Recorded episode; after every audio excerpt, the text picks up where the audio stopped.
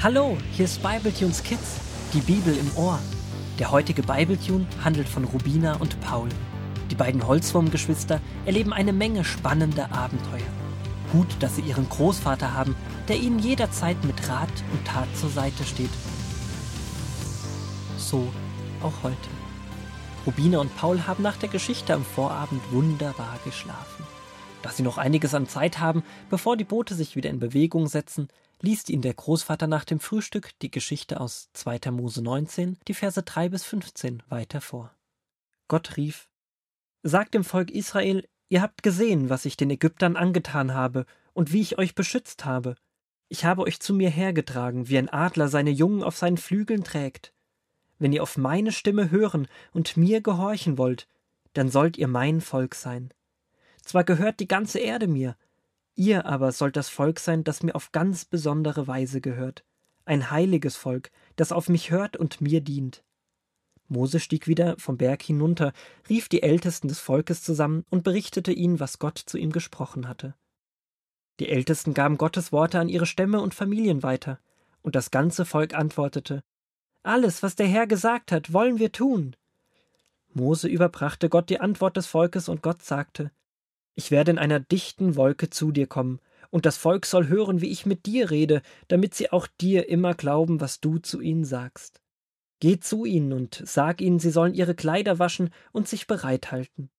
Denn am dritten Tag wird der Herr vor den Augen des ganzen Volkes auf den Berg Sinai herabsteigen. Aber keiner von ihnen soll auf den Berg hinaufsteigen. Zieh eine Linie am Fuß des Berges, die keiner überqueren darf. Wer es doch tut, muss sterben.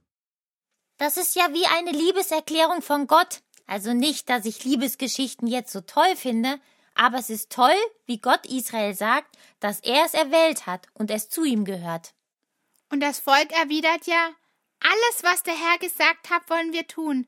Das sagt man nur aus Angst oder weil man überzeugt ist, dass man demjenigen vertrauen kann. Und ich denke, hier ist der Fall klar. Sie wissen, dass sie sich auf Gott verlassen können.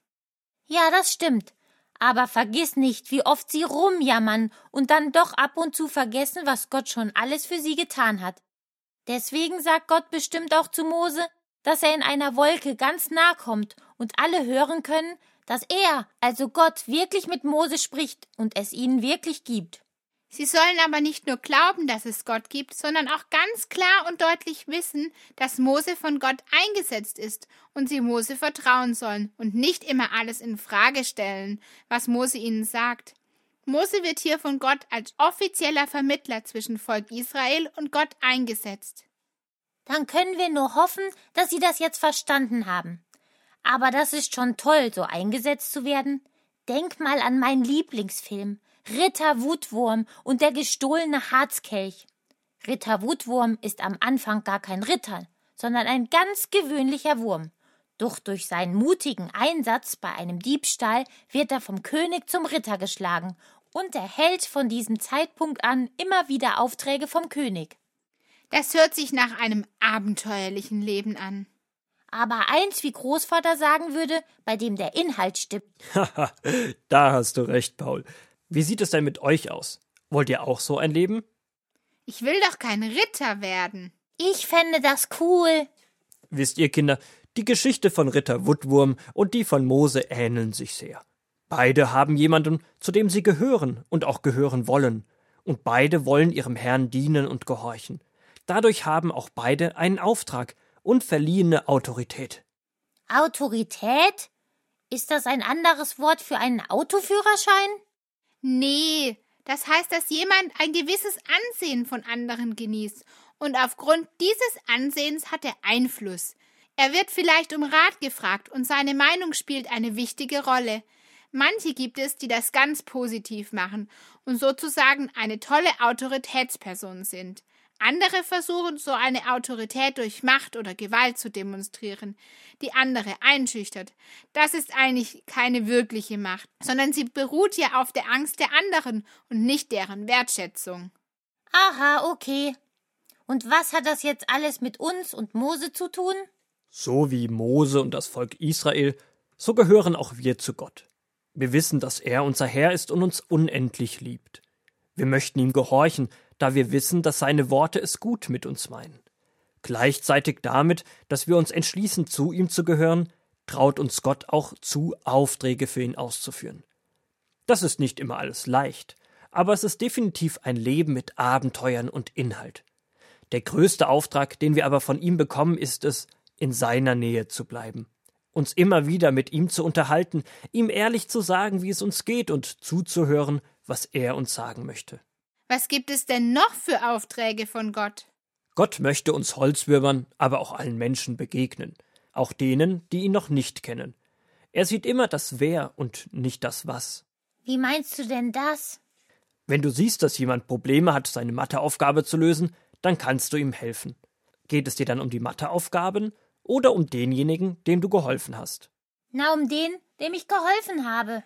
Und so sind Gottes Aufträge ganz unterschiedlich, aber sie möchten immer Beziehung schaffen.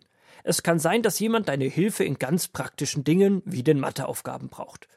Dabei sind aber nicht nur die Matheaufgaben erledigt, sondern der andere hat Hilfe erfahren.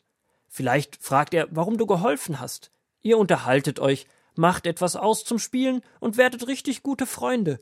Und super wäre es, wenn er durch dich von Gott erfährt.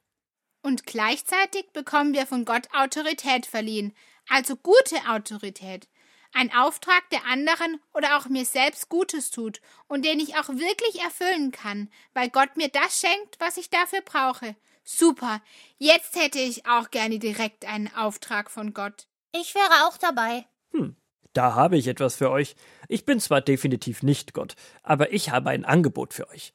Ihr könnt es euch anhören und dann in Ruhe beten und gemeinsam mit Gott schauen, ob es was für euch wäre. Schieß los, Großvater.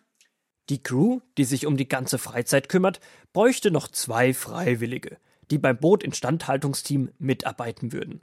Das ist eine sehr verantwortungsvolle Aufgabe. In regelmäßigen Abständen, wenn wir an Land gehen, müssen die Boote ganz genau kontrolliert werden, auch von der Unterseite. Das Ruder muss inspiziert werden und und und.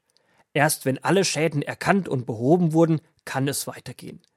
Eure Aufgabe wäre es, das Ruder ganz genau unter die Lupe zu nehmen und zu schauen, ob das Abflussventil noch hundertprozentig dicht ist. Es würde euch natürlich alles genau erklärt werden und es wäre immer jemand da, der euch dabei hilft. Das hört sich aber spannend an. Eine tolle Aufgabe. Ja, ihr beiden, aber bevor ihr zusagt, betet. Nicht alle Aufgaben, für die wir angefragt werden, müssen wir auch tun. Denkt ein wenig darüber nach. Ihr hättet manchmal weniger Zeit zum Spielen mit anderen, habt eine große Verantwortung und andere sind auf euer genaues Arbeiten angewiesen. Okay, Großvater. Paul, komm, jeder sucht sich einen ruhigen Ort und redet mit Gott. Gesagt, getan.